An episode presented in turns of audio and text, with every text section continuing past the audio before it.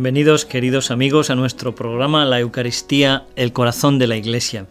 Les habla el Padre Félix López y como saben durante todo este año santo, año de la Eucaristía, estamos reflexionando con ustedes sobre los documentos del Magisterio de la Iglesia y otros documentos alrededor de, este misterio. En estos programas estamos comentando el Instrumentum Laboris para el Sínodo de los Obispos y que tendrá como tema la Eucaristía, fuente y cumbre de la misión y de la vida de la Iglesia. Este documento que estamos comentando, como les hemos dicho en otros programas, no es un documento magisterial, no pretende enseñar, es, como su nombre indica, instrumentum laboris, un instrumento de trabajo, pero tiene, yo creo, una importancia y un interés grande también para nosotros porque viene a recoger, como ya hemos explicado, las opiniones, eh, las situaciones, las vivencias sobre la Eucaristía a lo largo y ancho de todo el mundo católico. A esta primera consulta que se hizo a través de los, los lineamenta, el primer documento que fue enviado por la Secretaría del Sínodo, a toda la Iglesia, esta misma Secretaría ha elaborado, ha recogido todas las respuestas y ha elaborado este Instrumentum Laboris. Como digo, viene a ser, a tener un valor muy interesante, muy importante, en este sentido de darnos una idea de cómo respira la Iglesia, poder coger de alguna forma el pulso a la situación actual de la Iglesia en el tema de la Eucaristía. Comentábamos con ustedes también cómo tendrá principalmente este sínodo una vertiente más pastoral. Evidentemente se reafirmarán las verdades doctrinales, ese depósito de la fe, de la fe eucarística que hemos recibido, será reafirmado, pero sobre todo se buscarán las aplicaciones pastorales, la forma de, de celebrar, de vivir, de dar a conocer este misterio que es la Eucaristía y también lo que supone para toda nuestra vida, lo que exige de nosotros, a lo que nos compromete. En este programa de hoy vamos a comenzar a comentar con ustedes el capítulo primero de la parte primera, que lleva por título Hambre del pan de Dios. Este mm, primer capítulo nos recuerda cómo Juan Pablo II, en la carta Mane Noviscum Domine, hizo una referencia a su deseo de que este año de la Eucaristía tuviese también una vertiente muy importante en el compromiso social también. La Eucaristía no nos desliga del mundo, no nos hace salir del mundo, sino que al contrario nos, nos compromete también en la transformación de las realidades temporales. Juan Pablo II decía que este año santo de la Eucaristía tenía que ser un año para renovar un empeño serio y profundo en la lucha contra el drama del hambre, del flagelo de las enfermedades, remediar la soledad de los ancianos, las desventuras de los desocupados y los problemas también de los inmigrantes. Esto tiene que ser el fruto también de nuestras celebraciones eucarísticas. En esto, dice Juan Pablo II, en este también compromiso social, se ve y se descubre la verdad y la profundidad también de la fe eucarística de una comunidad. Evidentemente, esto es el fruto y una consecuencia, no es el comienzo. Tiene que ser, tiene que surgir de la vivencia del conocimiento profundo de la Eucaristía, porque cualquier obra de apostolado, decía también Juan Pablo II, que no esté fundamentada en la oración está mm, condenada al fracaso. Sin mí, nos dijo Jesús en el Evangelio, sin mí no podéis hacer nada. No se trata simplemente de una labor social, se trata de llevar el amor de Jesucristo a todos los hombres. Otro punto que considera este documento del Instrumentum Laboris son unos datos estadísticos, unos datos que yo considero pues interesantes porque como digo nos vienen a abrir los ojos y a informarnos de cuál es la realidad, cuál es la situación de la Iglesia extendida por el mundo. Muchos de estos datos vienen a realizar o marcarnos la diferencia de la situación en 1978 y en el año 2003. Es un periodo de 25 años en el que podemos ver cuál ha sido el aumento o las bajadas en las cifras en, las distintas realidades que se enumeran. En primer lugar, cita cómo el número de los católicos en todo el mundo ha crecido en 15 millones en estos 25 años. De 1978 al año 2003, como repetimos, tenemos 15 millones más de católicos, teniendo un total de 1.086 millones, 1.086 millones de católicos en todo el mundo, repartidos en los distintos continentes como sigue. En África, 4,5%, en América, el 1,2%, en Asia, el 2,2%, en Oceanía, el 1,3%. Y en Europa pues se ha registrado una situación de estabilidad, es decir, en Europa no ha crecido la Iglesia, no ha disminuido. Las cifras vienen a mantenerse iguales que hace 25 años. Otros datos interesantes que nos aporta el Instrumentum Laboris es sobre la distribución de los católicos por las distintas áreas geográficas. América, América tiene el 49,8% de los católicos, es decir, la mitad de los católicos de todo el mundo, la mitad de esos 1.086 millones de católicos están en América. Europa tiene solamente el 25,8%, un cuarto de los católicos en Europa.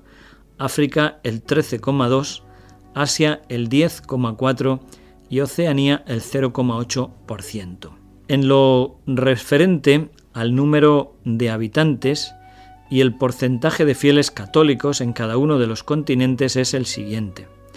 El 62,46% de la población es católica en América, el 39,59% en Europa, el 26,39% en Oceanía, el 16,89% en África y un 2,93% en Asia. Es decir, América sigue siendo no solamente el continente con más millones de católicos, sino también donde el porcentaje de católicos es más alto. Otras cifras que considero interesantes es el número de obispos. El número de obispos en estos 25 años, del año 1978 al año 2003, ha crecido considerablemente, ha aumentado en un 27,68% el número de obispos, pasando de ser 3.714 obispos en 1978 a ser 4.700 en el año 2003. Es decir, en 25 años ha subido mil, en mil el número de obispos extendidos por toda la Iglesia. ¿Qué ha sucedido con los sacerdotes? Pues los sacerdotes, considerando el número de sacerdotes del clero diocesano y sacerdotes religiosos, tenemos que decir que globalmente en estos 25 años han disminuido las cifras. ¿Cuál era el número total de sacerdotes en 1978? Pues en 1978 teníamos 420.971 sacerdotes. 262.000 eran diocesanos y 158.000 eran religiosos. Pues en estos 25 años ha, ha habido una disminución del 3 69%. Pero sobre todo esta disminución ha sido debida a la disminución del número de sacerdotes religiosos. Estos sacerdotes religiosos han disminuido en un 13,30%, mientras que los sacerdotes diocesanos han aumentado en un 2,12%. Pero globalmente, uniendo las dos cifras, los sacerdotes diocesanos que han aumentado y los religiosos que han disminuido, globalmente, como digo, el número de sacerdotes ha disminuido en un 3,69%. Lo mismo ha sucedido también con los religiosos profesos no sacerdotes, los hermanos. Estos han disminuido también en un 27,94%, pasando de 75.000 en 1978 a 54.000 en el año 2003. También las religiosas han disminuido en un 21%, pasando de ser 990.000 en 1978 a ser 776.000 en el año 2003. Evidentemente podemos eh, terminar estas reflexiones o estas cifras que, como digo, considero también interesantes para hacernos una idea de cómo es la situación de la Iglesia en el mundo. Podemos ver cómo el número de católicos por sacerdote ha aumentado notablemente. A ver, al haber disminuido el número de sacerdotes, es lógico que el número de católicos por sacerdote haya aumentado, pasando de 1.797 católicos por cada sacerdote en el mundo a 2.677, es decir, casi 1.000 católicos más para cada sacerdote. En Europa tenemos 1.386 católicos por sacerdote en África 4.700 católicos por sacerdote, en América 4.453, en Asia 2.407 y en Oceanía 1.746. Finalmente, el número de diáconos permanentes ha subido notablemente, de una forma, podemos decir, inmensa, especialmente en América. En América, sobre todo del norte, donde están el 65% de todos los diáconos del mundo.